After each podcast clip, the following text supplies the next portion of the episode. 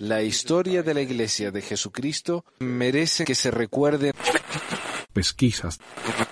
Mormonas.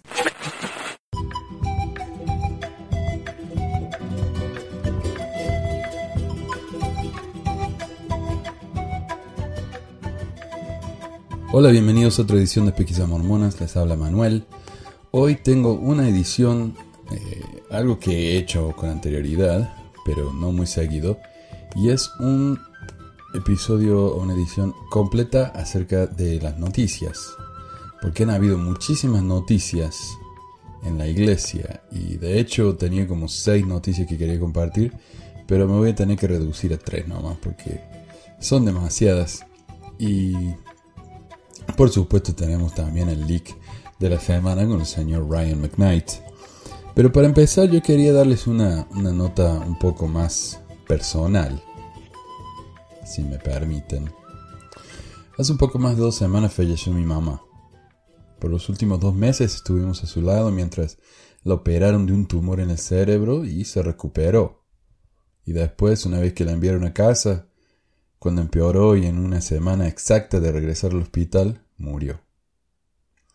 La causa de muerte fue un pulmón destrozado por el cáncer, las radiaciones, la quimioterapia.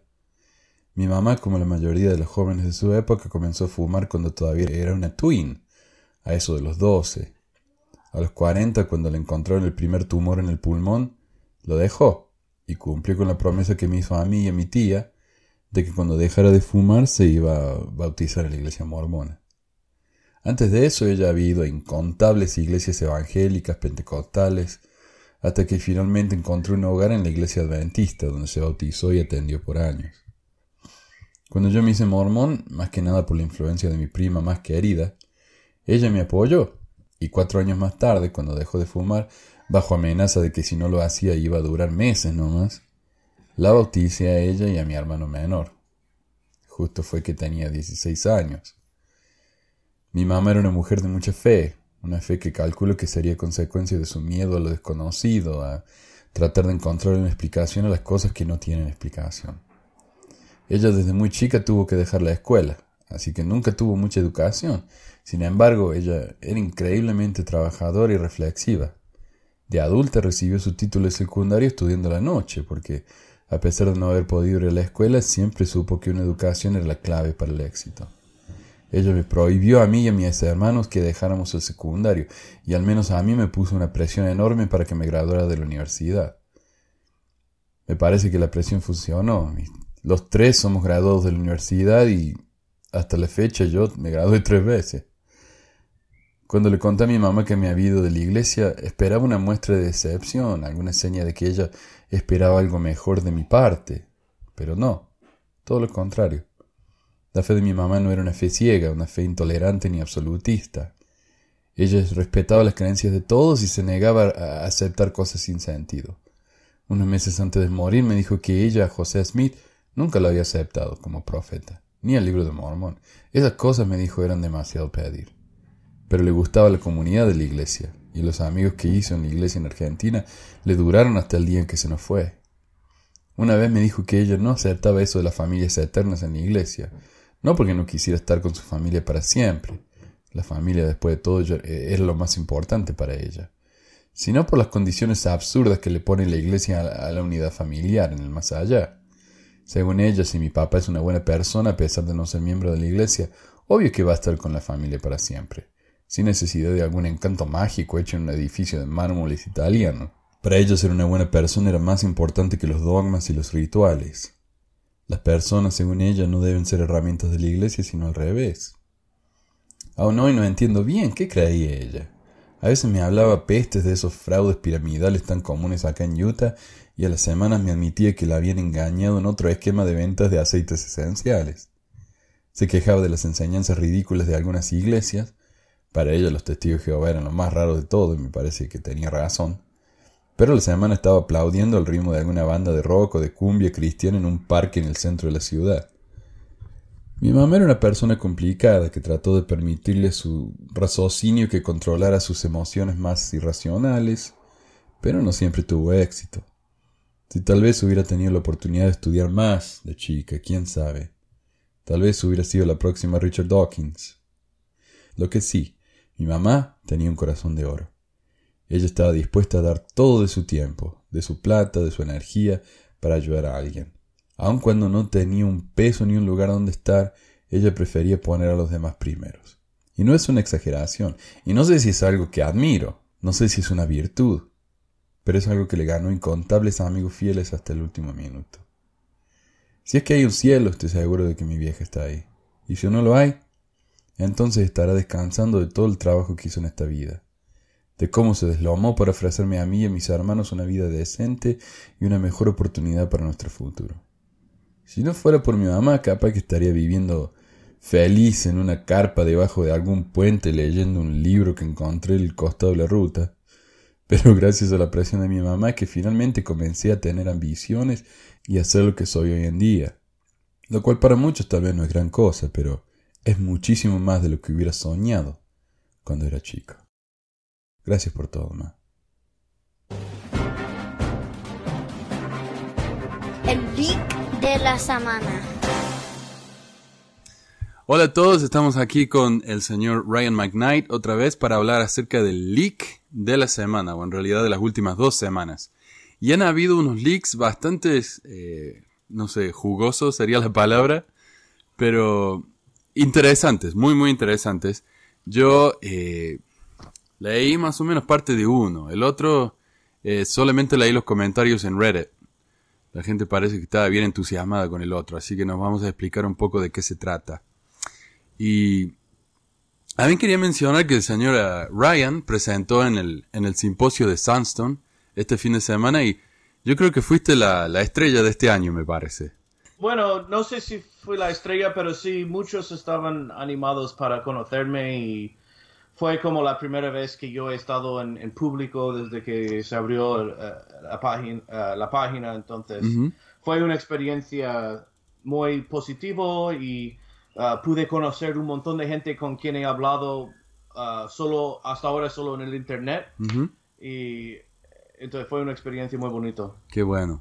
No, yo estuve, mira, ah, yo estuve en el año anterior en Sunstone y en ese salón en el que presentaste vos, ahí es donde tenían a, a un foro, un panel sobre el libro de Mormón como literatura, creo que era. Y estaba Sandra Tanner y Brent Garner y, y otros más. Y ese salón es enorme. Así que grande, sí. el salón en el que el, el, salón en el que presenté yo creo que tenía unas 50 sillas y como 10 estaban ocupadas. Así que no, es, es una gran cosa, sí una cosa muy importante para notar, yo sé que no pudiste ir este año, pero este año tenían más participantes creo que nunca. Ah, dijeron, han anunciado de que eran más que 1900, sí, más que 1900 participantes pagados uh, este año. Y, y, yo sé que, bueno, de lo que me han dicho, normalmente hay menos que mil personas que asisten. Este, este año fue enorme los que, vinieron a, Sunstone. Qué locura. Bueno, yo pagué, pero no fui. bueno. Sí, eh, tuvimos una situación familiar. Pero contanos un poco entonces, Ryan, de, de los leaks de esta semana. Sé que hay algo que tiene que ver con uno de mis líderes favoritos, el Elder McConkie. McConkie, sí. pues desde, desde la última vez que hemos hablado ha, habido dos, uh, dos filtraciones, vamos a llamarlos, Um, el primero del Bruce R. McConkie eran 37 documentos. Um, y los documentos son cosas privadas que él escribió durante los años, notas que tenían, todo eso, y alguien en su familia tomó el tiempo para pasar estas notas y papeles privados a al ordenador, a la computadora. Oh, wow. Y, sí. Y, bueno, hemos soltado como 37 de los, de, de los papeles. Tenemos más que todavía estamos investigando porque algunos nos están, están por ahí ya. Entonces estamos intentando averiguar cuáles um, están en la red y cuáles no son. Pero los 37 ah. que hemos soltado no, están, no estaban disponibles al público. Um, algunos uh, ciertos historiadores ya lo habían visto, pero hay algunos que algunos historiadores me han contactado que me han dicho que han estudiado la vida de McConkie y nunca han visto esos uh, estos documentos para algunos. Okay. Um, sí. Y, y, yo sé que uh, McConkie era un doctrinario, ¿no? Él, él escribió mucho de él escribió doctrina mormona, varios libros acerca de, del Cristo milenario y no sé qué. Él tenía muchos libros, muchos. Sí, eh, y él escribía bien y escribía de una... De, él siempre le gustaba escribir de lo que llaman doctrina profunda. Um, y muchos de los documentos eran de, de eso, de, de, doctrina profunda, de... En uno él habla de dónde vienen, según él, los animales, por ejemplo. Um, porque él era... ¿Lo has leído? ¿Lo leíste de la vaca? Sí, um, cuando salió, sí, sí. Bueno, el, el, el McConkie, para los, que no saben, él era... Si te digo que estaba en contra de la evolución, eso es demasiado suave. Él odiaba la evolución. Y según él, la evolución era una herramienta del diablo. según él. Entonces, muchos de los documentos que hemos soltado es él hablando en contra de la evolución de una manera muy fuerte. Entonces, una, una parte, él habla de dónde vienen los animales, no vienen de la evolución que es del diablo. Bueno, él era, él era, ¿cómo se dice? Eh, yerno de Joseph Fielding Smith, ¿verdad? Sí. Y Joseph Fielding Smith escribió un libro entero en contra de la evolución. Ah, y sé que doctrinalmente y políticamente estaban muy, eh, ah, en, en, ¿cómo se dice?, en sintonía. Y, no, y, él estaba, no, había otros apóstoles que no estaban detrás de las puertas cerradas, no estaban de acuerdo con él. Claro. Esto fue un punto de, discusiones. Y lo que él decía de, de, una de las cosas más interesantes que él decía era que los animales fueron puestos aquí en la tierra no por la evolución, sino que ah, los primeros animales fueron puestos aquí nacidos de animales resucitados. Y él utiliza como ejemplo las vacas. Y él dice, por ejemplo, la primera vaca nació de dos vacas resucitadas que vivieron en otros planetas. Hmm. Muy, cosas muy raras.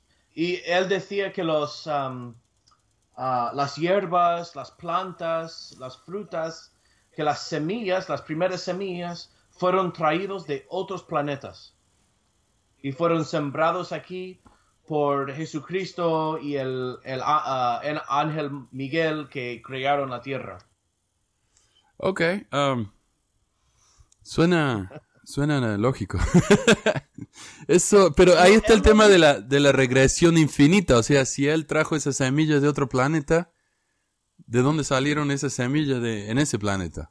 Eh, interesante, no sé. Yo creo que es parte del el pensamiento más grande de que Dios no creó a todo. Sabes, como en mormonismo, Dios es ah. un ser que ha progresado hasta donde está ahora y él empezó como nosotros. Sí. Entonces, yo creo que este pensamiento de que hay otros planetas con animales y semillas va con el que hay otros planetas con personas pasando por el mismo progreso como nosotros. Y, y eh, estoy de acuerdo de que nosotros lo hablamos ahora y, suena como las palabras de un loco. Pero recuerda que esto es en los años 60, 70. Claro. Y aparte de eso, él escribe muy bien. Y lo, él lo explica de una manera que por una parte suena que tiene lógica, por una parte. Ah, pero sí, e, e, es, una locura. Qué bueno, qué divertido. Pero había un documento que era para mí el más interesante, que no tenía nada que ver con evolución ni nada. Ah, no sé si lo viste, pero había una, un documento que era él escribiendo la experiencia de quitar el... Um, la prohibición del sacerdocio. Sí, sí. cuando lo quitaron en el 78, sí. uno de los documentos es él contando todo lo que pasó, lo que sucedió oh. durante eso. Y e, es muy, muy interesante. O sea, es la historia de cómo se levantó la prohibición. Sí, y era como un, una línea de tiempo, como primero hicimos esto, luego hicimos esto. Y es muy, muy interesante todo. Yo, Wow. e- e- es solo como dos o tres páginas. Yo- Es, no puedes parar de leerlo. Es tan Fascinante. interesante leerlo de una persona que estaba tan cerca a la- al proceso. Claro. Muy interesante. Bueno, ya me diste ese- material como para um, 37 blogs. Ya, ya, ya. Bueno, y ese documento es uno de los documentos que me han dicho varios historiadores que, que muy pocas personas han visto eso antes. Qué bueno. Qué bueno. Ahora, ¿hay algún otro documento así que, que quiera mencionar o...? El único, bueno, esta semana hemos soltado unos, ah, unas notas de una reunión, unos minutos, como lo llaman, ah, de una reunión de liderazgo Sí. ah, que asistió, eh, del 2014 que asistió el apóstol Perry, el Tom Perry, que ahora está muerto. Sí. y en el cual él habla un poco, um, vamos a decir, no favorable hacia las personas homosexuales. Y se nota de que en privado hablan de una manera diferente que en público. Sí. Sí, porque ellos tienen ese sitio gays y mormones, creo, o mormones y gays, en lo que dicen que la homosexualidad no es una, una elección, que hay que tratar a los homosexuales con respeto y cariño. Mm. Pero después salen con políticas y cosas que muestran todo lo contrario. Entonces tiene sentido. Sí. E- Él hablaba, todo lo que hablaba iba en contra de esa página oficial de la iglesia. Oh, wow. decía que no era elegido, él de, oh, perdóname, que él dijo que sí, él para él era algo que ele- eligen, um, dijo que se puede quizás curar uh, Sí. con actividades uh, más uh, masculinos, Sí. uh, cosas, er- er- era una locura. El internet, había una pequeña explosión en el internet con ese documento entre los ex mormones. Qué bárbaro. Que dijo. Yo me acuerdo que Elder Perry, bueno, a mí el Elder Perry me, siempre me cayó bien porque digo, él de todos los apóstoles parece el más inofensivo de todos, ¿no? Es tan, siempre con esa sonrisa grande, hablaba de un tono tan, tan lindo. Un Pero, abuelo muy cariñoso. pero, sí, pero poco antes de morirse dio el discurso ese acerca de que los matrimonios gays son matrimonios falsos, que el único matrimonio real es el matrimonio entre un hombre y una mujer, ¿no? Dice... Y esto es por las mismas fechas que sucedió eso. sí, sí, así que no me sorprende. Qué, qué decepción, ¿no? Ah, Es por, quieren, eh, eh, bueno, hay un refrán en inglés, no sé si cómo traducirlo, tú sabrás, pero eso del, they want to have their cake and eat it too. Que quieren tener su tarta y luego también comérselo. No Sí. sé si eso tiene sentido. Sí, no. Ah, bueno, eh, no, ¿Cómo sí. Pucha, ya me estoy olvidando todos los dichos en español, pero entiendo lo que bueno, quieres decir. Es como que... los dos lados de la, de la cosa. Sí, sí, sí. ah, Quieren que la gente reconozcan que son amables a los homosexuales y a la vez poder decir que son ah, familias fraudulentas. sí, eso, exacto. Ah, claro, porque ellos quieren... Ellos quieren ah, que, el- que, la, que la gente piense que ellos son tolerantes, pero a la vez ellos, ellos no quieren saber nada. Por ejemplo, cuando ah, creo que, bueno, fue antes de la política, como casi un año antes, que ellos ya vieron que el, el matrimonio gay ya se iba a hacer eh, legal en todo el país.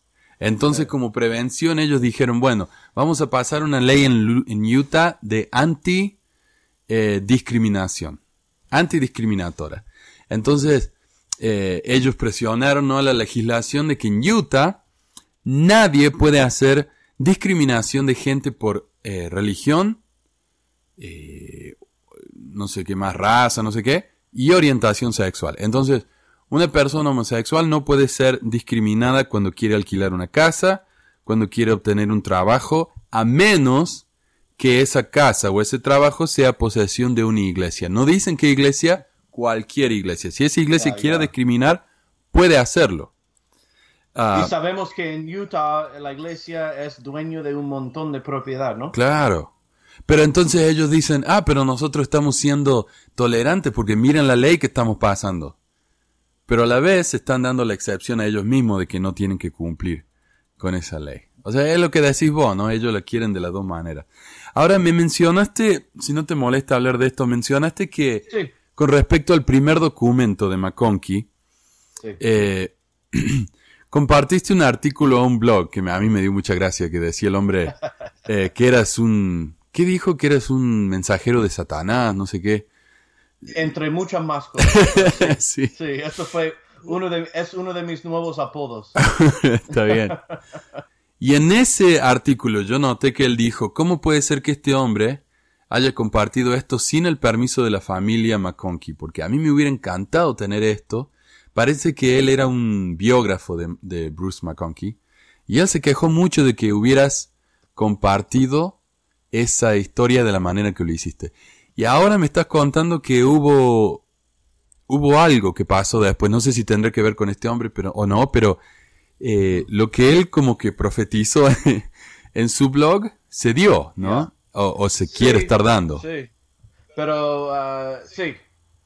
Y él es amigo de la familia McConkie, entonces a lo mejor él tenía información ah, privilegiado al- al en el tiempo de escribirlo. Claro. Pero sí, recibimos una, una carta de un abogado, una demanda, vamos a decir, ah, un abogado representando la familia McConkie, los heredores del, eh, de, de su estado, no sé si así se dice, ah, diciendo que ellos tienen los derechos reservados a esos documentos y que inmediatamente tenemos que quitarlo del internet, que estamos ah, en violación de los derechos reservados. Ahora, no, no hemos hecho esto público en nuestra página todavía, aunque lo, sí lo anuncié en Sunstone y sí lo he dicho en un par de entrevistas que he hecho en inglés, um, pero no he hablado mucho de ello porque todavía estamos, ah, de- desde, desde la hora hoy de que estamos grabando esta entrevista, to- todavía estamos um, hablando con nuestro ab- abogado en cuanto a la man- mejor manera de eh, seguir adelante, de responder. Pero lo que yo tengo confianza en es que eh, no sé exactamente cómo vamos a responder todavía, pero sé que yo estoy confian eh, tengo confianza de que no lo vamos a quitar, vamos a ignorar eh, la demanda. Nosotros eh, mantenemos que tenemos los derechos de como una compañía de noticias, de prensa que nosotros somos, Sí, tenemos el derecho de publicar um, documentos que están verdaderamente en el interés del público y, y nosotros creo pensamos, ah, mantenemos que te- tenemos um, ah, que estos documentos sí califican en eso, en esa categoría sí. y, y por eso no hemos roto ningún ah, derecho reservado. Para nosotros es lo mismo como si alguien lo hubiera mandado al New York Times y el New York Times lo hubiera imprimido como una filtración. Claro. La diferencia es que nosotros no somos tan grandes como ellos y los, las personas que compran y leen el New York Times no les interesan estas cosas y por eso no lo imprimen. Nosotros imprimo, im- ah, publicamos cosas que interesan a la gente de la iglesia mormona. Exacto. Am, y, y una pregunta, yo sé que hay muchos McConkie que son abogados, ¿no? Los Kirk McConkie que están ahí en el City Creek. Esos son los abogados, creo, oficiales de la iglesia. Yo Ah. creo que algunos de esos abogados son personas que han contratado a, a este abogado que no es de apellido McConkie para mandar la demanda. Bueno. Pero no sé porque no pone los nombres. Bueno, Pero, pero, aunque, que algunos de ellos son. aunque ellos te, te hagan bajar ese documento, ese documento ya está. Ya está en el aire, la gente ya lo tiene. Eh, hay, hay muy poco que puedan hacer eh, en este caso, así Eh, que... eh, eh, lo único que pueden hacer es solo llamar más atención a nosotros. Exacto. Entonces, para eso digo bienvenidos. Gracias. Es como esos juegos eh, que uno, uno tiene que pegarle al topo, ¿no? Sale el Sí. topo y, y, y es al- algo así. Ellos van a tratar de callarte a vos, pero ese, ese documento va a aparecer en 100 lugares diferentes, así que... Lo, lo, lo que me sorprende más que nada, si te digo de verdad, la, la, la verdad es, me sorprende que han hecho esto porque realmente, aunque hay algunas locuras escritas en, en los documentos y hay este relato de, de, de la prohibición del sacerdocio a, lo- a los negros siendo quitado, realmente no hay ningún, nada escandaloso en los documentos. Um, no hay como, oh, no me puedo creer que el McConkie ha dicho esto. No hay esa reacción en los documentos. Claro. Entonces, bueno, yo, para ellos a lo mejor eran documentos privados, pero eh, al final de todo, él, él fue una persona pública. Con no sé si los que escuchan a, tu programa saben que este hombre era uno de los hombres con más influencia que cualquier otro líder en el mormonismo de hoy. Él, él tuvo un montón de influencia de las creencias de hoy. Entonces, si tenemos documentos que nos pueden ayudar a abrir un poco más su mente a su forma de pensar, para nosotros eso es valioso. Pero como, como te digo, yo no hay nada escandaloso que quieren esconder para mí. Y eso es lo que yo me estaba preguntando. Yo me eh, no sé si tendrá algo que ver con el hecho de que tal vez ellos querían publicarlo y le robaste el, el negocio. Es muy posible eso o solo por el orgullo de que a lo mejor no tenían planes inmediatos de publicarlo, querían publicarlo por sus por su propia cuenta algún día. Claro. Yo creo que eso tiene algo que ver de que yo el Ah, como es el altavoz, el portavoz de Satanás, es el que ha, vamos a decir, ha tenido la gloria de, publicarlo, aunque yo no lo veo así, para mí no es ninguna gloria. Ah, para mí fue un rollo tener que leer todo eso. no había ninguna gloria que revisar esos documentos. Qué bárbaro. Bueno, Ryan, muchísimas gracias por por mantenernos al tanto entonces de las gracias filtraciones. por otra vez y estoy animado para, la próxima. Bueno, y, recordarle a la gente que te contacte para participar en tu Mormones Libres. En tu videocast, tu podcast de Mormones Libres. Ah, vayan a mormoneslibres. Un capítulo el lunes, sí. Bien. mormoneslibres.com, ¿era? Sí, o en el Facebook. En el Facebook. Libres en Facebook es el mejor sitio. Bien. Bueno, muchas gracias, Ryan. Hasta la próxima. Adiós. Adiós. Noticias. La noticia que ha levantado más las cejas de la gente, ha sorprendido más y ha causado más cuestiones que cualquier otra noticia esta semana, es tal vez una de las noticias que para mí personalmente son menos interesantes. Y es que un, una autoridad general mormona ha sido excomulgado. Eh, por primera vez en casi 30 años, dice Peggy Fletcher del Salt Lake Tribune, la iglesia mormona es comulgado a uno de sus líderes más altos. El martes en la mañana, James J. Hamula fue relevado de su posición en el primer quórum de los 70 de la Iglesia de Jesucristo de los Santos de los Últimos Días después de una acción disciplinaria. El vocero de la Iglesia Sud, Eric Hawkins, no proveyó detalles sobre la expulsión, pero la Iglesia afirmó que Hamula ya no era miembro de la Iglesia y que su expulsión no fue por apostasía ni desilusión. En casos que involucren a miembros de los quórumes presidentes del mormonismo, raros como son, la primera presidencia de la Iglesia y el quórum de los doce apóstoles forman un consejo disciplinario para considerar tales acciones. Jámula, de 59, quien no pudo ser contactado el martes para recibir sus comentarios, nació en Long Beach, California, y sirvió en muchas eh, posiciones con la Iglesia basada en Utah incluyendo una misión de tiempo completo en Múnich, Alemania, obispo, presidente de estaca, eh, presidente de misión y 70 de área. Fue llamado como autoridad general en abril del 2008.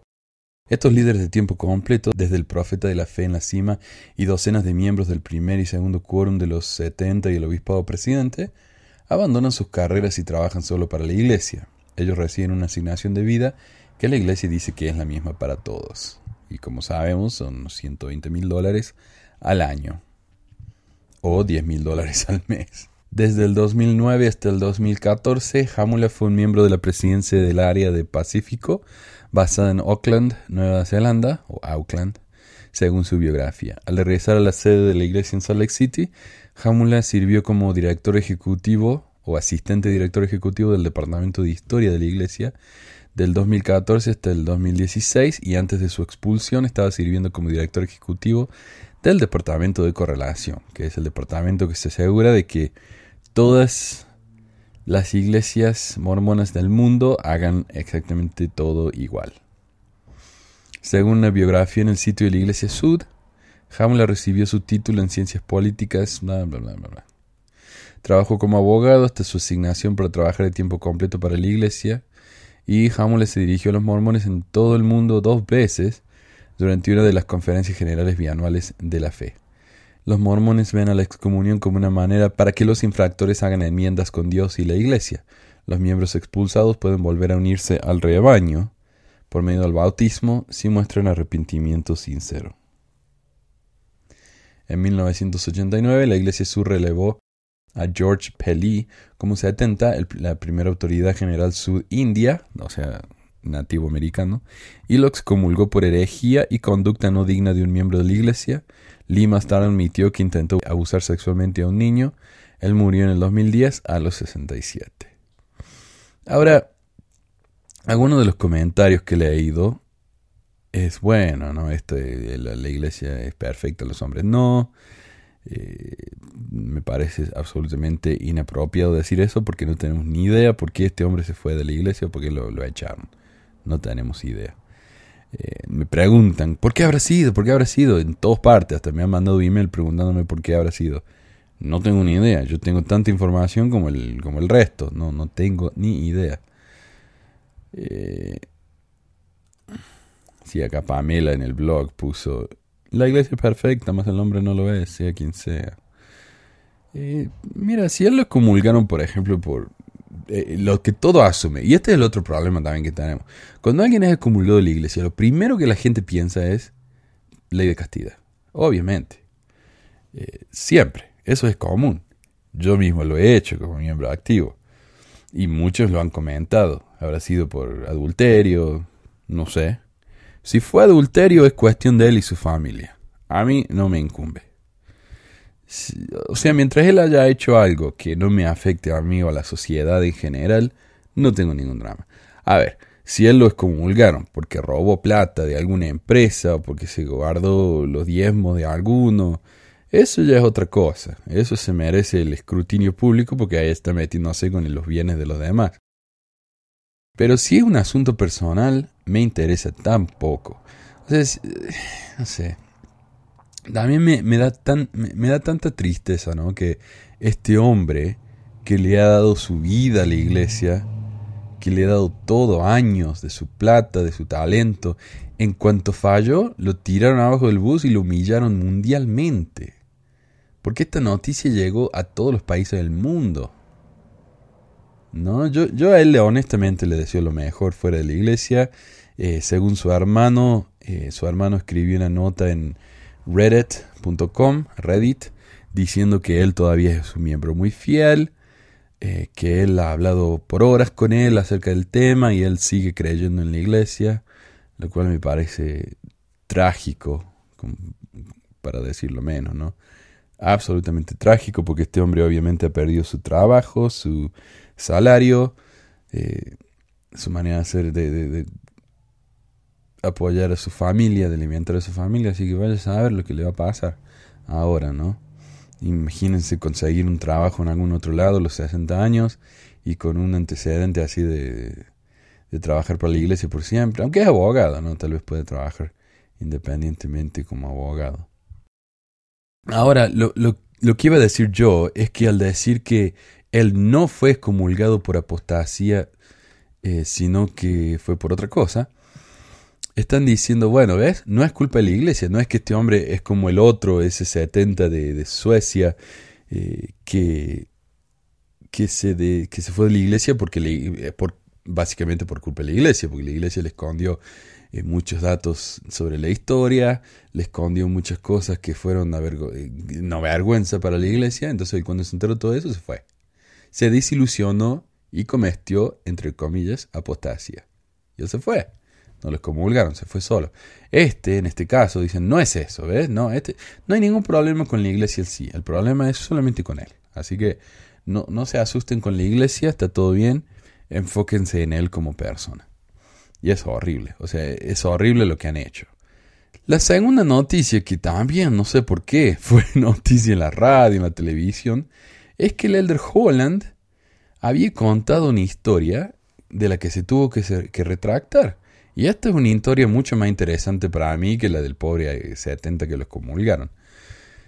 Dice, el apóstol mormón Jeffrey, R. Holland lanzó un comunicado el jueves para retirar una historia que compartió en un reciente entrenamiento para los nuevos líderes de la iglesia. Elder Holland sirve en el quórum de los doce apóstoles, el cuerpo gubernativo de la Iglesia Sud, y es conocido por sus historias. Cuando habla en la conferencia general bianual, él típicamente comienza sus discursos con una anécdota, a menudo algo que se le compartió de segunda mano. Cuando habló a los nuevos presidentes de misión en junio, Holland compartió otra historia inspiradora. Tenía que ver con un joven de Idaho que estaba sirviendo una misión de proselitismo en California. Mientras golpeaba puertas, el joven misionero se encontró con un pariente suyo, un hermano mayor que se había distanciado y cortado de su familia y de la iglesia mormona. Con el tiempo su fe volvió a encenderse y se volvió a conectar con sus padres y hermanos. Mm, ¡Qué lindo! En una declaración lanzada el 31 de julio, Holland dice que él contó la historia como la escuchó de un amigo de la familia, pero la familia de los dos hermanos pronto lo contactaron para decirle que no era completamente verdadera. Upsi aunque el hermano apartado había regresado a su fe y a su familia, lo hizo en Idaho, no en California, y no a causa de un encuentro casual con su hermano misionero. La historia compartida en Desert News fue prontamente eliminada y Holland pidió que no fuera compartida más. O sea, y este es el problema. No es solamente Holland compartiendo esto en el púlpito. Esto es una historia compartida por el Desert News, un periódico profesional con una eh, tirada nacional y no se tomaron el esfuerzo de asegurarse de que, de que la historia era real. ¿Por qué? No, porque la historia como estaba era tan linda y tan inspiradora que mejor eh, que si no es real, eh, mejor eh, no, nos hagamos los giles y no, como que no sabemos nada. Creo que hay una tendencia en todos. esta, esta señora, la Fiona Gibbons, habla con acento británico. Creo que hay una tendencia en todos de adornar las historias, dice la escritora mormona Fiona Givens, particularmente si son buenas historias, y esta historia es hermosa. Givens dice que si bien este no es un problema estrictamente mormón, hay una tendencia en la iglesia a gravitar hacia cosas difíciles de creer, y hay un riesgo cuando estas historias vienen de los líderes de la iglesia, especialmente de alguien tan confiado o tan confiable como el Elder Hollins. Y por eso es tan importante que Elder Holland dijera, he recibido más detalles sobre la historia de la familia inmediata y este no era el caso, dice Gibbons. Gibbons dice que quedó impresionada al ver a Holland admitir su error como lo hizo y espera ver muchos más ejemplos como este en el futuro, porque seguramente esta no es la última vez que una historia demasiado buena como para ser real termine siendo exactamente eso. Ahora, el artículo compartido arriba fue publicado en KSL, KSL, perdón, el sitio de la radio de la iglesia. O sea, propiedad de la iglesia, KSL. La historia tal como está publicada nos plantea algunas preguntas. Si bien cualquiera puede cometer un error y si bien esta vez el Elder Holland fue corregido por la familia a la que sucedió la historia, ¿cómo fue que ese apóstol no revisó antes sus fuentes contactando a la familia para asegurarse de la veracidad de la historia, etcétera? Estoy seguro que si él hubiera dicho, hey, consígame el número de esta familia, se lo hubieran conseguido inmediatamente porque ellos tienen los datos de toda la gente, dirección, teléfono. Y, y al contactarse con esta gente, ellos hubieran estado felices de hablar con un apóstol tan famoso, obviamente. Pero no, ni se tomó la molestia. Ah, este es un elemento ético básico, especialmente para alguien con un ejército de empleados a su disposición, para hacer justamente eso. Además, si Elder Holland contó una historia tan errada y solo la retractó después de que la familia mentada lo corrigió, ¿cuántas historias adornadas y exageradas o tal vez directamente inventadas hay que no han sido corregidas? ¿Cuántas historias han hecho que los miembros se sientan inspirados y sientan la influencia del espíritu no siendo más que inventos o cuentos de pescadores? El artículo se asegura de afirmar que Holland no tiene la culpa de los errores en la historia, porque después de todo él la compartió tal como la escuchó del amigo de la familia. Pero de nuevo, se podría haber tomado la molestia de hablar con la fuente original y asegurarse de que estaba siendo honrado y verídico, como dice el artículo de fe número 12. ¿No? La señora Gibbons, usada, eh, usada aquí como experta en moralidad y ética, dice que le parece maravilloso que Holland se haya retractado y disculpado por hacer esta historia, pero un apóstol, profeta, vidente y revelador no podría tener el suficiente espíritu de discernimiento como para saber que esta historia era incorrecta? ¿No se habría sentido en la obligación de verificar la veracidad de la historia antes de publicarla de manera mundial? Y como dije anteriormente, si la gente al escuchar esta historia falsa sintió el espíritu, ¿qué quiere decir eso entonces?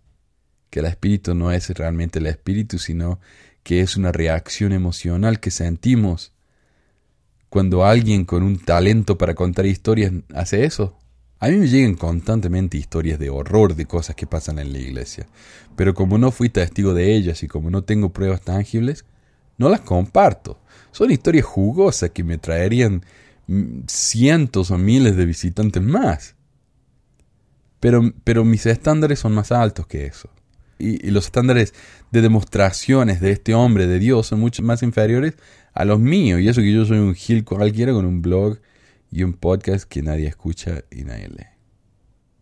La última historia que voy a compartir hoy es mi historia favorita y a la que le voy a dedicar la mayoría del tiempo acá en el programa. Así que les pido disculpas si pensaron que ya se estaba acabando.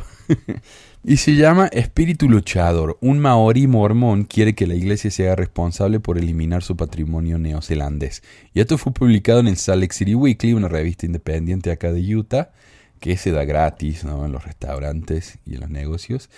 Eh, otra cosa, maorí, por si no saben, que yo, yo no lo sabía esto, los maorí son una tribu indígena Polinesia. Entonces hay maoríes más que nada en Nueva Zelanda, en las islas del Pacífico, eh, algunos en Australia supongo, pero más que nada en Nueva Zelanda.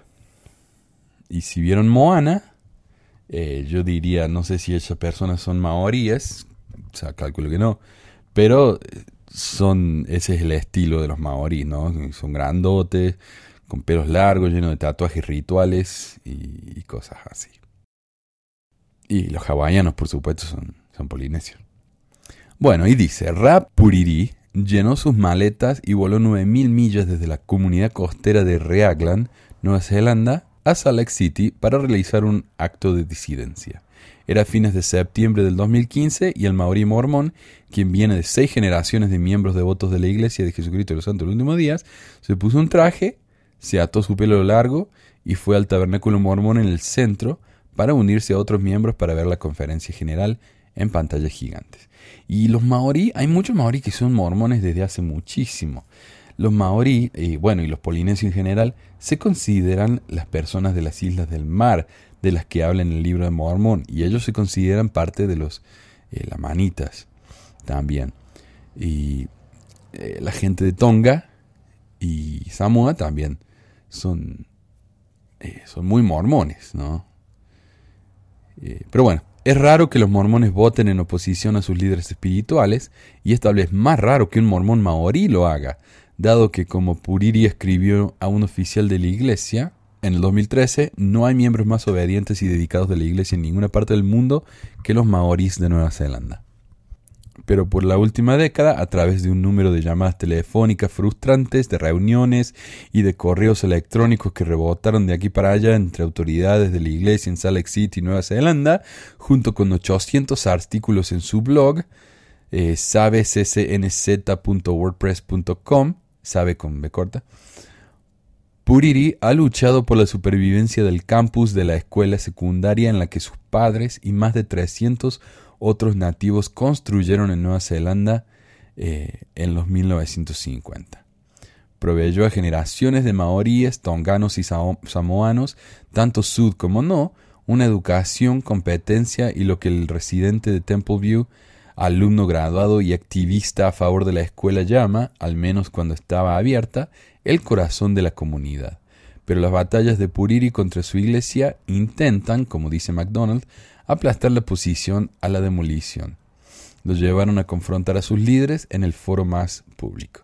O sea, para resumir, lo que pasa es que la iglesia quiere cerrar una escuela que hay en Nueva Zelanda. Una escuela sud, sí es de la iglesia, pero esta escuela la construyeron los miembros de la iglesia, no la iglesia.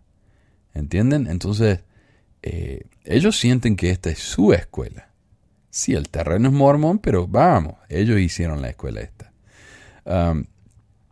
la iglesia la quiere demolir para construir departamentos de lujo. ¿Verdad? Eh, y Puriri es el tal vez el activista más vocal en contra de que se cierre la iglesia. Y esto lo ha enfrentado con los líderes de su iglesia. Una iglesia a la que él es muy fiel. O era, no sé ahora.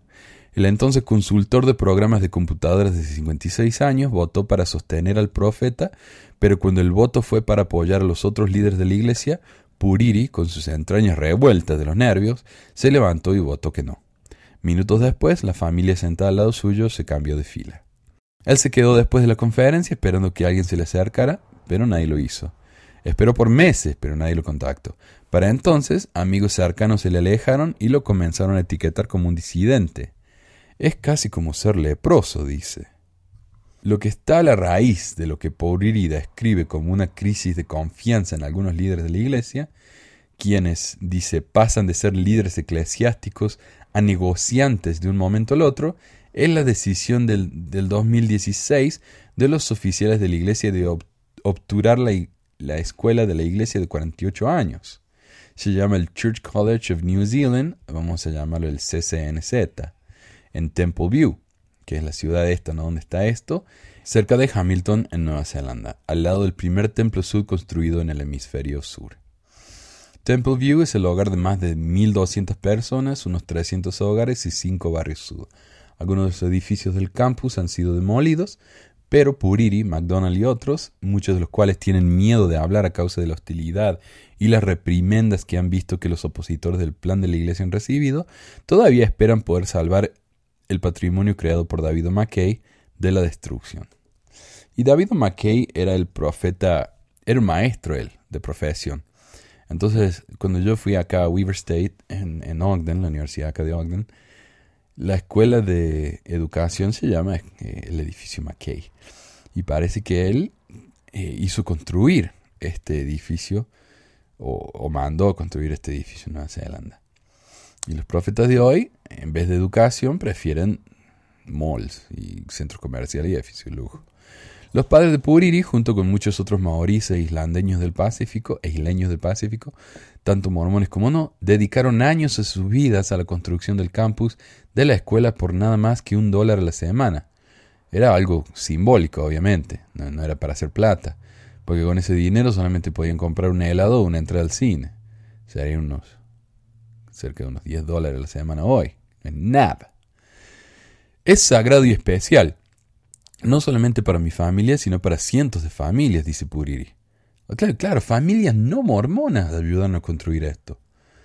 Eh, nuestros padres colectivamente sacrificaron mucho para construirla, pero entonces tenían el lema empapado del pathos de la iglesia, el pathos, la patología, eh, para inspirarlos, eh, construir para la eternidad.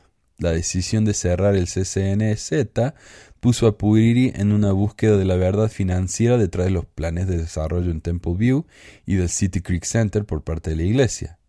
Siento que están usando el templo como una herramienta de desarrollo económico y eso me insulta, dijo Puriri. La iglesia Sud se negó a comentar para esta historia lo mismo que el Taubman Centers Inc., un propietario regional del centro comercial que es copropietario y maneja el componente comercial del City Creek. La iglesia ha seguido un modelo similar en un número de templos.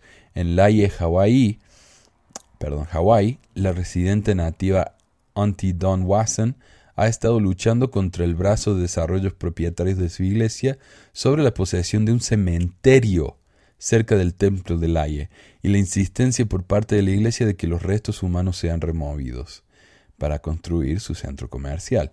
En Filadelfia, la iglesia está construyendo una torre de 32 pisos, casas de alquiler y una capilla al lado del templo del centro. En un artículo del 2014, el gerente de bienes raíces de la iglesia Sud, Michael Marcheski, le dijo al New York Times, la iglesia está consciente de lo que puede construirse al lado del templo y quiere tener algo que sea compatible con la naturaleza sagrada del mismo. Puriri abordó este detalle en un correo electrónico de febrero del 2014 a las autoridades sud más altas de Nueva Zelanda en referencia a lo que los ejecutivos del brazo de propiedades de la iglesia le habían propuesto por ocho años. Entonces, dice él, nos explicó cómo los visitantes del templo atenderían el templo más frecuentemente después de limpiar estas áreas problemáticas alrededor de todos los templos del mundo. Y cuando dice áreas problemáticas, el ejecutivo quiso decir, según Puriri, demoler un motel barato cerca del templo de Ogden porque era frecuentado por adictos y prostitutas.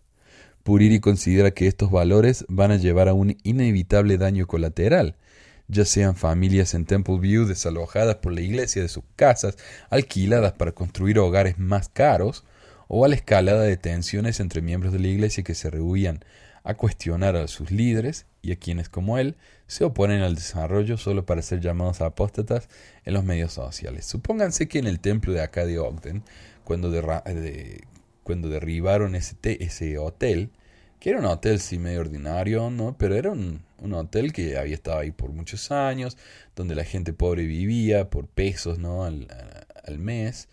Eh, y sí, había prostitutas, había todo eso, pero en vez de limpiar eso, la iglesia decidió derribar todo, ¿no? Sacárselo todo de encima y que la gente salgan como cucarachas eh, de alguna casa derribada, así.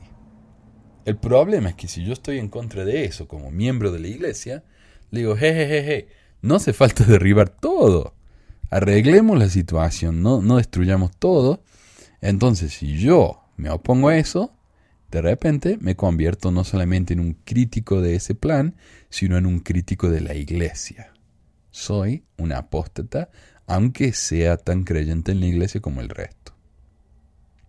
Después de observar la evolución del City Creek Mall, propiedad de la iglesia Sud por años, y al ver un doloroso paralelo con los eventos en Temple View, Puriri acuñó el término City Creekification o City Creekificación. Significa exportar valores materialísticos y capitalistas disfrazados en religión, dice. Y eso es lo que piensa que pasó con Temple View. Y eso es tan cierto. Acá antes de que la iglesia eh, renovara, no, bueno, el templo de Ogden era horrible. Es igual al templo que está en Pro, es como una torta de cumpleaños así redonda, ¿no? Muy fea. Y a ese templo, en vez de arreglarlo, eh, decidieron construir un mall al lado del templo, o sea, un centro comercial muy lindo, una especie de City Creek, pero muy chiquito, acá en Ogden. Es hermoso realmente, yo estoy feliz de que lo hayan abierto porque es muy lindo. Al lado del templo, a la otra esquina, construyeron eh, unas oficinas en un, en un área que estaba vacía unas eh, oficinas comerciales y se llaman Ensign, ¿no? que es el nombre de la revista de la iglesia en inglés, y a una cuadra empezaron a construir edificios con departamentos de lujo. o sea, lugares en los que una persona con un sueldo promedio no puede vivir. Cuando vieron que eso capaz que no estaba dando suficiente resultado, demolieron el templo y construyeron otro que parece un castillo eh, cyberpunk, no sé, una, una locura, ¿no? Cuadrado, inmenso. Entonces ahora tienen un templo que justo al templo hay un mall, oficinas comerciales y departamentos de lujo. Han construido su propia ciudadcita mormona dentro de Ogden. Ahora, lo que hay que entender, yo me acuerdo que cuando empecé a ir al, al mall este, ¿no? Eh, que está muy lindo porque hay un, un, museo para niños, que museo acá para niños en realidad es, es un edificio grande con varias estaciones donde los chicos pueden jugar a que son bomberos, a que son cowboys, a que son esto y lo otro. ¿no? Eh, al lado de eso, o parte de eso, construyeron una sal, un salón de eventos. Y yo me acuerdo que yo pasaba por ahí, porque estaba justo al lado del estacionamiento, y yo pasaba por ahí y veía siempre casamientos. Y los salones de eventos son para casamiento, pero también son para quinceañeras, son para, eh, qué sé yo, reuniones de negocios, de, empresas, pero siempre casamiento. Le digo, y esto siempre está ocupado, siempre hay un casamiento, y siempre son obviamente mormones todo esto, si uno lo ve y se da cuenta. Hasta que un día, caminando ahí al lado del, del salón de, de eventos, Doy vuelta a la vista y veo, claro, a media cuadra está el templo. Es un negocio redondo. La iglesia construye un salón de eventos al lado del templo y se hace unos pesos extra, ¿no? Que seguro que no es barato tampoco alquilar eso.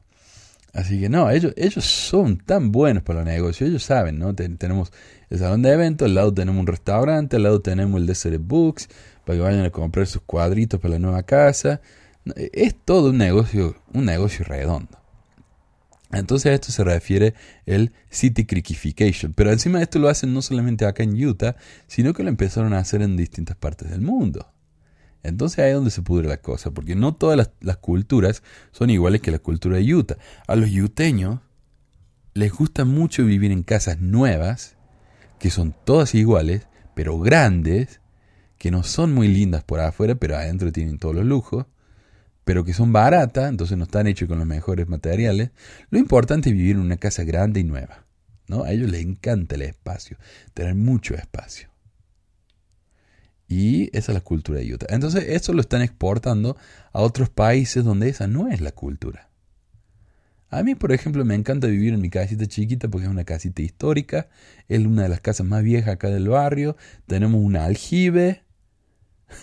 Tenemos eh, ventanas hechas con la fábrica vieja, una fábrica vieja acá de Ogden. O sea, esta casa es una casa histórica. Es chiquita, es cómoda, pero esto no es una casa que al promedio mormón le gustaría. Esto para, para ellos vivirían oprimidos acá, ¿no? Ellos necesitan algo mucho más grande. Y esa no es nuestra cultura. Pero el problema es que cuando ellos exportan la cultura de Utah a otros países, están imponiendo su manera de ser a esos países. Y ya lo han hecho con la reunión sacramental, en donde en países como el mío, donde todo el mundo toca la guitarra, de repente ponen un piano. Y nadie sabe tocar el piano. Donde la gente tal vez en Tonga, que le gusta usar sus vestidos tradicionales, tienen que ir en y corbata a la iglesia. Entonces ellos están imponiendo su cultura. Eso es lo que vamos a leer más adelante, es lo que se llama el colonialismo. Nosotros sabemos mejor, así que nosotros le vamos a decir cómo tienen que vestirse, qué música tienen que tocar, eh, en qué tipo de casa tienen que vivir. Si puedo ser franco, dice McDonald, Temple View parece más un suburbio moderno de Utah que el pueblo histórico que solía ser. Ahí está, ¿eh? Exactamente lo que acabo de decir. El profesor de la Universidad de Utah en el Colegio de Arquitectura y Planificación, Stephen Goldsmith, fue el director de planeamiento de Salt Lake City bajo el alcalde Rocky Anderson y llevó el concepto inicial del City Creek a la iglesia. Pero el resultado final estuvo muy lejos de lo que había previsto, particularmente en términos de lo que airadamente lamenta ser la privatización de la vía pública. Lo que una vez fueron caminos públicos a través de las líneas neogóticas del icónico Templo Sud se convirtió, como proclaman las señas en las entradas del centro comercial, propiedad privada, señalando que los que deseen entrar deben dejar sus derechos civiles afuera. Y creo que por un tiempo tuvieron problemas con unos guardias eh, sobrecelosos que empezaron a echar gente con tatuajes del City Creek. Hasta que se les armó un escándalo y tuvieron que decir, no, eso, eso no es cuestión nuestra, es, de esos guardias, pero ya le enseñamos que dejen de hacer eso. Él dice que tales patrones históricos de desarrollo están lejos de ser únicos de la Iglesia Sud. Quienes están en control financiero de la renovación urbana pueden crear un paisaje en su propia imagen, dice Goldsmith. Así que, para gente como ellos, esto es lo que les gusta hacer a las personas controladoras. Es lo que se llama acá gentrificación un, grupo de, desarrolladores eh, van, compran un barrio entero y lo convierten en, en lo que a ellos les gustaría, ¿no? en lo que a ellos les gusta, con sus propios negocios de comidas orgánicas y sus restaurantes hipsters. Y la gente que vivía ahí por años se tiene que ir. Él percibe el colonialismo estadounidense creando rigidez en las espinas de quienes manejan el desarrollo de la propiedad en Temple View. Goldsmith siente que es descarrador como Puriri ha buscado por años el poder negociar un puente entre los valores espirituales y terrestres en los maoríes en Temple View y el colonialismo de su iglesia. Es un ejemplo típico y trágico de la manera en que el colonialismo socava la autenticidad y el derecho a la autodeterminación. El santo dólar.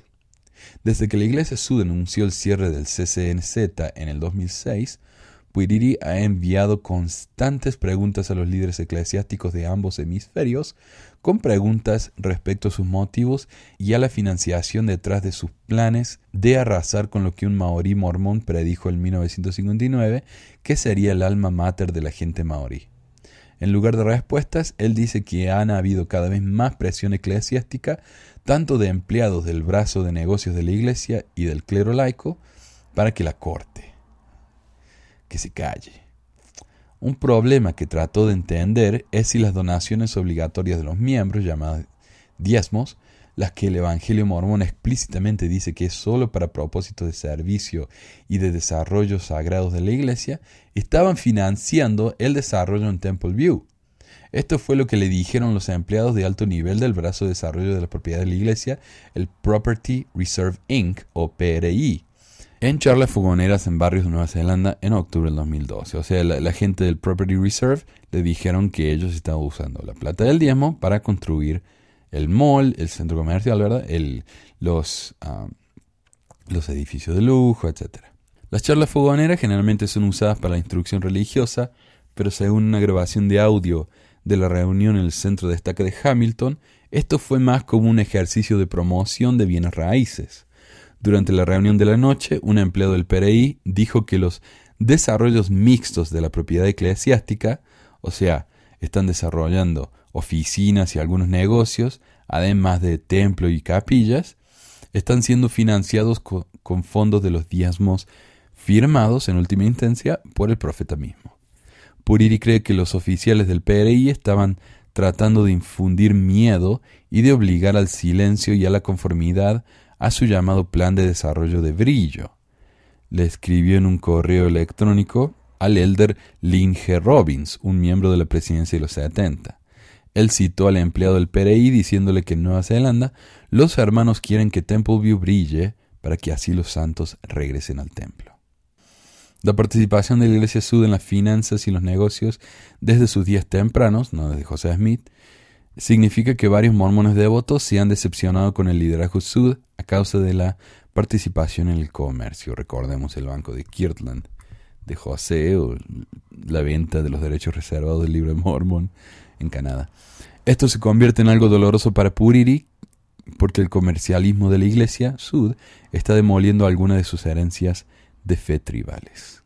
Puriri dice que él siente que le han puesto una bolsa negra sobre la cabeza, lo tiraron en una camioneta negra y le pusieron en una prisión de, de conciencia, dice. Cuando pido hablar con alguien, me sacan la bolsa de la cabeza y me dicen nadie va a hablar contigo. Y aquí hay una breve biografía de Puriri. Nació en Temple View en 1958. Su familia se mudó a California, luego se mudó a Alpine, Utah. Su papá era plomero. Él sirvió en una misión en Pensilvania a fines de los 70. Y se casó con una inmigrante canadiense. Y durante siete años vivieron en el centro de Salt Lake City con su esposa, donde criaron a sus primeros cuatro hijos. Ah. Ellos creen en las creencias eh, fundamentales de la iglesia, dijo su hija Caramea acerca de sus padres en una entrevista de Skype. Ella dice que su padre siempre se ha consagrado dentro de esas creencias del servicio a los pobres y desvalidos. Y recuerda que trabajó en una gasolinera Chevron en el centro de Salt Lake City cuando era pequeña. Los hombres desasparados se reunían en la acera y Puriri les daba café y comida a cambio de barrer el lote. De la perspectiva de mi mamá, él se involucra demasiado, dijo secamente. Y la hija, esta caramea, fue una ex gerente de mercadotecnia de la revista Slug, o Slug, aquí de Salt Lake City, y del Craftless City, un evento donde muchos artistas se reúnen en Salt Lake y, ofrecen sus, sus mercancías. Pero ella ahora vive en Reglan, Nueva Zelanda, o Raglan, Nueva Zelanda, cerca de sus padres. Y ella admite que su papá es un terco. Si no es la respuesta que quiere, empuja hasta que la es, dice ella. Los empleados de la iglesia ciertamente parecían estar realmente sorprendidos que Puriri no respetara la importancia del desarrollo de Temple View, y por desarrollo me refiero a la construcción ¿no? que van a hacer. Lo suficiente como para darle la bienvenida sin dudar.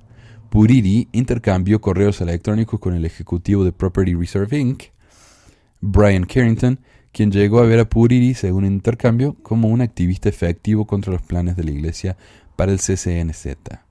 En un correo electrónico del 2009, Carrington se lamentó. Ahora la comunidad se está centrando en una escuela, en un gimnasio, en una biblioteca, en algunos hogares, en el pasado. Este tipo de enfoque en lugar del templo rompe el corazón, escribió. Si Puriri se enfocara en proteger el templo en lugar de la escuela, entonces podríamos cumplir la voluntad del Señor para ese lugar. Y miren qué despectivo la manera en que habla. Esta gente estúpida, dice, ellos se preocupan más por una escuela que construyeron con sus propias manos, que es el centro y el corazón de la comunidad, que en el templo. ¿Cómo se atreven? Un templo al que solamente los mormones pueden entrar, mientras que la escuela puede entrar todo el mundo, pero ¿cómo se atreven? No? Tales exhortaciones de seguir a las reglas de la iglesia son abundantes. Estas son decisiones tomadas en Salt Lake City por los líderes más altos, Así que si uno lo cuestiona, está cuestionando a Dios, dice Puriri. Una carta fechada el 17 de junio del 2009 del presidente de área en el Pacífico Sur a un par de mormones ruidosos y ex egresados del CCNZ que están en contra de su demolición, denunció sus esfuerzos para aplicar presión a la iglesia a hacer lo que ustedes quieren, es decir, vender el CCNZ a los financieros que están a favor de la escuela, algo que la iglesia se negó a hacer. El presidente del área, eh, identificado por Puriri y McDonald como el elder David S. Baxter, les pidió que desistieran y que oponerse al desarrollo era oponerse a Dios. Estas son decisiones proféticas y no meras determinaciones corporativas de las instalaciones, afirmo. Quienes recibieron la carta tuvieron que tomar una decisión. O lo haces o el profeta lo hará. Es así de simple. Qué increíble. Y esto es por la razón por la que esta es mi noticia favorita de esta semana. La iglesia está poniendo presión por medio de sus líderes eclesiásticos para que la gente se calle, deje de oponerse a este, este desarrollo del centro comercial y los departamentos de lujo, porque esto es lo que Dios quiere. Oponerse a esto es oponerse a Dios. El centro comercial ennoblecedor.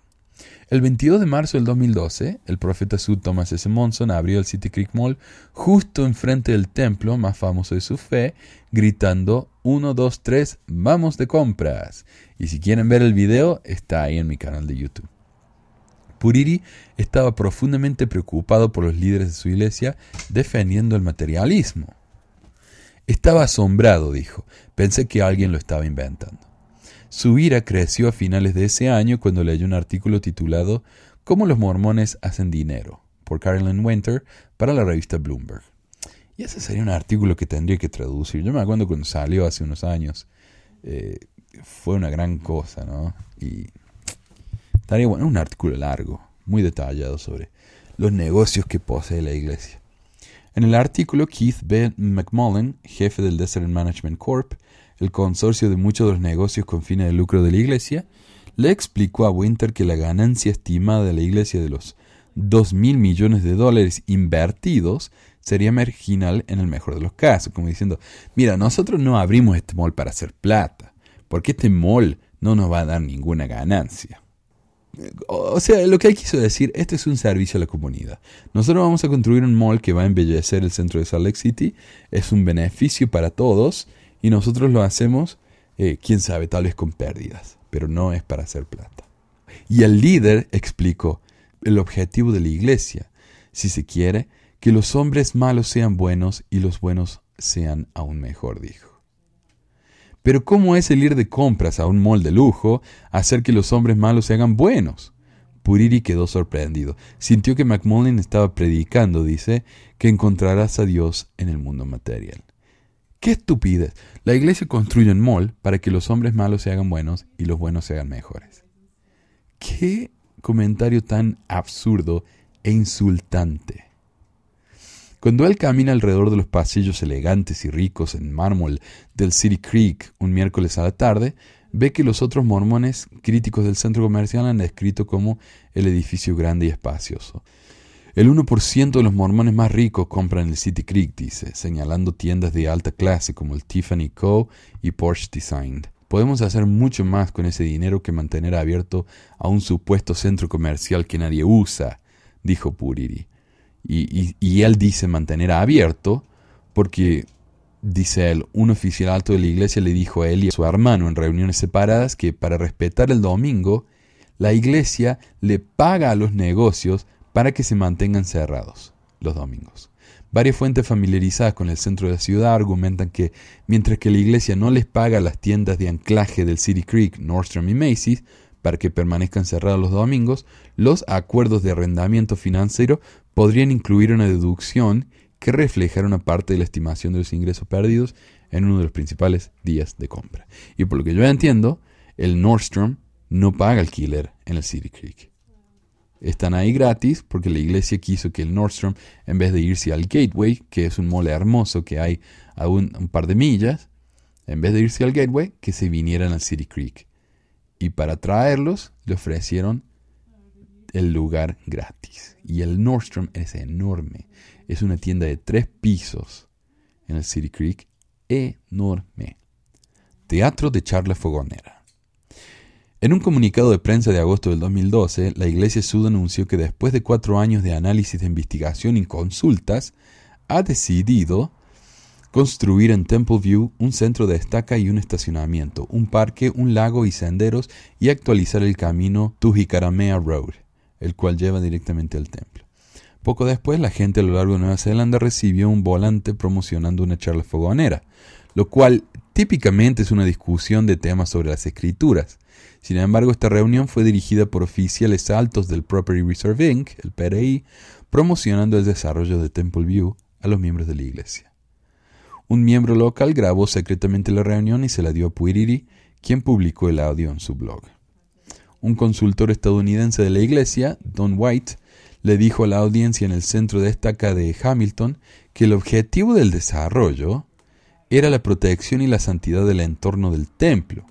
Y continuó, todos los proyectos en los que nos estamos centrando esta noche son proyectos financiados por el diezmo, queriendo decir que estas son decisiones que solo pueden ser hechas por el liderazgo más alto de la iglesia a quienes los hombres estos reportan. Los líderes de la Iglesia Sud han, han, dicho en repetidas ocasiones que no se gastó dinero del diezmo en el City Creek. Así que estaban los representantes en Nueva Zelanda diciendo la verdad o no. Ahora, los hombres del PRI o el PRI que estaban hablando en Nueva Zelanda son los hombres que están a cargo de cosas como construir malls. O sea que uno pensaría que ellos saben de lo que están hablando. Elder James Hamula ¿le suena familiar? Le ofreció a Puriri una explicación en un correo electrónico, aunque fue algo que lo dejó preocupado. Un nuevo centro de estaca estaba siendo financiado con los fondos de los diezmos, mientras que el resto del proyecto, casas, departamentos, tiendas de negocios, no estaban usando dinero de los diezmos. Por lo tanto, las declaraciones hechas por los representantes del PRI que te han preocupado y que me has enviado, si bien no son imprecisas, tampoco son inexactas. Hamul escribió. Eh, entonces, claro, no, el, el PRI no mintió. Estamos usando dinero de los diezmos, pero solo para el centro de estaca. Para el resto de los edificios no. Pero eso no es lo que dijo el PRI. Pero bueno, continuó. Alguien en la charla fogonera preguntó cuánto le iba a costar a la iglesia. Es más de un millón de dólares, respondió White con desdén. Bueno, obvio que es más de un millón de dólares. Se propusieron oficinas y cinco o seis tiendas, junto con el derrumbamiento del edificio McKay, la escuela, ¿no? Para dar paso a lugares al estilo americano. Karamea Puiriri dice que hay una crisis de vivienda asequible en Nueva Zelanda, pero pocos miembros de la iglesia podrían darse el lujo de mudarse a los recintos residenciales de la iglesia o que la iglesia está planeando. Ella dice que siente una lucha interna porque el futuro de Temple View puede tener un efecto multiplicador en la comunidad, los kiwis, que son los, la, gente esta, ¿no? Los maorí.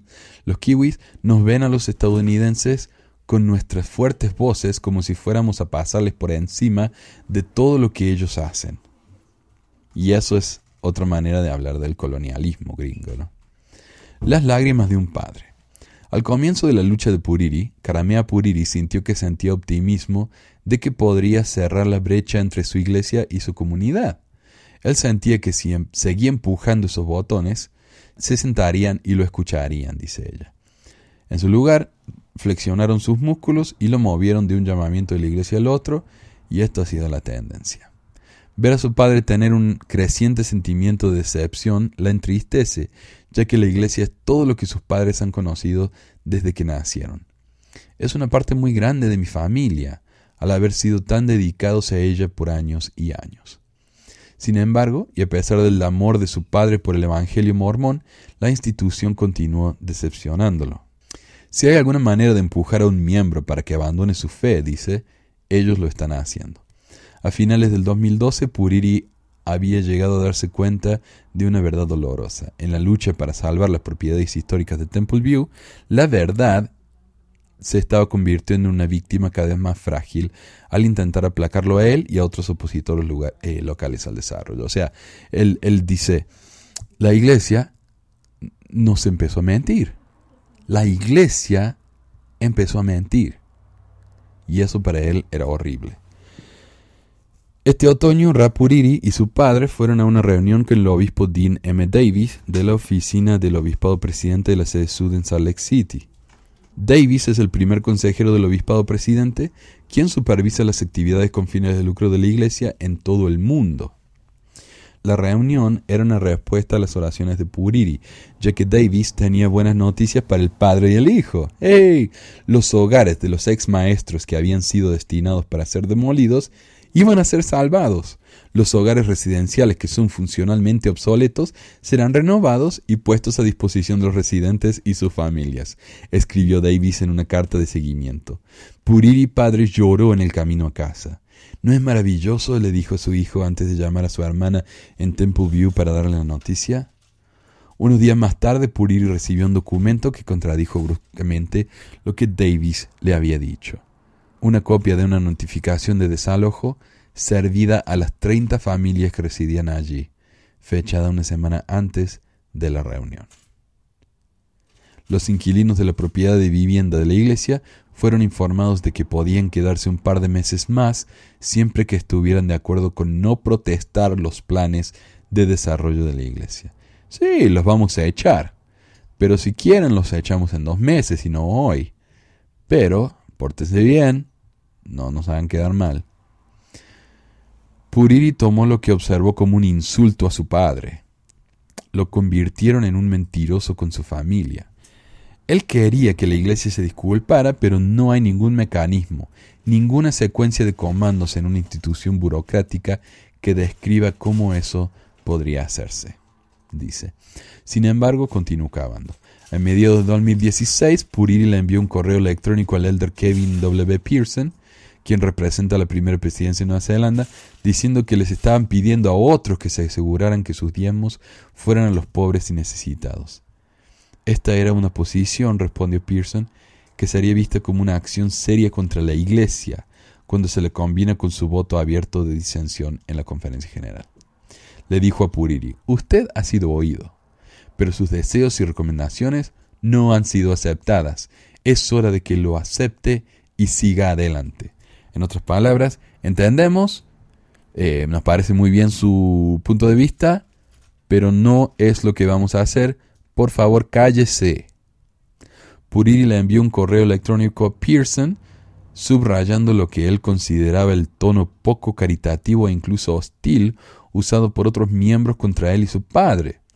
Un hermano le dijo a mi padre que no es un miembro fiel de la iglesia y que si no tiene cuidado lo van a excomulgar. Pearson le respondió, es hora de dejar de tratar de bloquear o de cambiar lo que la primera presidencia ha aprobado. Es hora de dejar de oponerse. Confíen que la primera presidencia está haciendo lo correcto. Solo un lugar más. A principios del 2015, Puriri y su esposa dejaron Utah y se mudaron primero a Hamilton y a continuación a Raglan, Nueva Zelanda, un pequeño pueblo costero donde ahora Karamea Puriri trabaja para el periódico local. Puriri ha redescubierto los placeres elementales de surfear y malcría a su primer nieto para quien dice la pelea sigue. En enero de este año, Puriri se negó a sostener a sus líderes de la iglesia en su entrevista anual para su recomendación para el templo, un documento que ha considerado sagrado desde niño. Como consecuencia, su presidente destaca se la quitó. Él siente que esta acción lo ha dejado efectivamente excomulgado sin causa. Siento que lo están usando como un arma, apuntándolo en mi cabeza, dice Puriri. Si renuncio a mi libre albedrío, si inclino la cabeza y me muerdo los labios, entonces puedo ir al templo. Él mantuvo la pérdida de acceso al templo como algo privado, o sea, no se lo contó a nadie. Hizo sus maletas otra vez y vino a Salt Lake City para buscar respuestas del liderazgo de la iglesia. Nadie se reunió con él. Creo que es muy pesado saber todas estas cosas y no poder hacer nada al respecto, dijo su hija Caramea. En Templeview, el edificio McKay ahora está cancelado y lleno de carteles que dicen prohibido entrar. Funcionarios de la iglesia dijeron, y escuchen esto que está imperdible, en una declaración pública que si no se les concedía el permiso para demolerlo, preferían dejar que se pudriera en lugar de abrirlo para que fuera utilizado por los lugareños. Hay un nuevo camino que conduce al templo, junto con hogares caros escondidos detrás de paredes enormes. Los propietarios tienen que estar de acuerdo con cláusulas restrictivas, las cuales, según Goldsmith, la iglesia está efectivamente privatizando la vía pública. El mes pasado, Meshwela McDonald asistió a una audiencia en Hamilton sobre la solicitud de la iglesia para derribar el edificio David McKay, ella representó al Temple View Heritage Society, un grupo del que Puriri forma parte, y presentó un documento de 47 páginas a un comité cuya asignación era decidir el destino del edificio que una vez latió al ritmo del corazón de una comunidad unida. MacDonald describió cómo los líderes locales de la Iglesia usaron sus rangos eclesiásticos para impulsar el apoyo de los miembros al plan de la Iglesia. Este desarrollo dado y lo que se propone ha destruido mucho de lo que Temple View tenía de especial, escribe ella en un correo electrónico en respuesta a las preguntas del City Weekly. Ahora es un lugar más, que resulta estar en la vecindad del templo. Después de que las noticias locales cubrieron su presentación, ella fue criticada en los medios sociales por cuestionar el deseo de la iglesia y por airear los trapos sucios en públicos. Creo que hay un choque por parte de los miembros y el liderazgo de la Iglesia que la evidencia blanca y negra de la actividad de la Iglesia que han dado lugar como resultado a una influencia indebida, incumplimientos de la relación fiduciaria y disminución de la democracia y la libertad de expresión han sido puestos para el escrutinio público. Escribe McDonald en un correo electrónico. Una decisión sobre el destino del edificio es esperada para mediados de junio. A pesar de la pérdida de su recomendación para el templo, la lucha de Puriri está lejos de terminar, dijo su hija Caramea. Al final del día, es una lucha por la verdad y él es un luchador muy determinado. En todo este conflicto, la fe de Puriri no solo no se ha disminuido, sino que se ha fortalecido. Mi fe en Cristo ha aumentado en proporción directa a la disminución de mi confianza en algunos líderes de la Iglesia.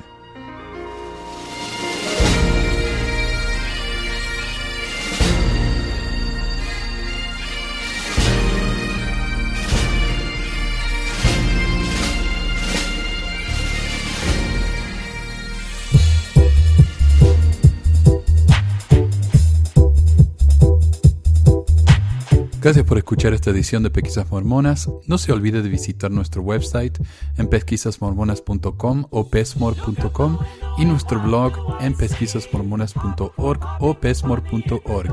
También tenemos un grupo de Facebook donde la discusión siempre es animada y si tiene un comentario, pregunta o hate mail, puede enviarlo a manuel.pesquisasmormonas.com. Y si por alguna razón ha abandonado la iglesia y ya no sabe qué hacer con todos esos miles de dólares extras, ahora que ya no paga el diezmo, le agradeceríamos si nos envía uno o dos dólares por medio de Patreon en patreon.com barra pesquisas mormonas o en paypal.me barra pesquisas mormonas para ayudarnos a cubrir los gastos de domain y hosting del podcast. Muchas gracias de nuevo y hasta la próxima semana. La música del comienzo del podcast es la canción de la primaria Historias del Libro de Mormón por Clive Romney. La canción previa a esta es Lo el Profeta del ex de Acevedo y esta es la versión de la banda Roosters de la canción de la primaria Palomitas de Maíz.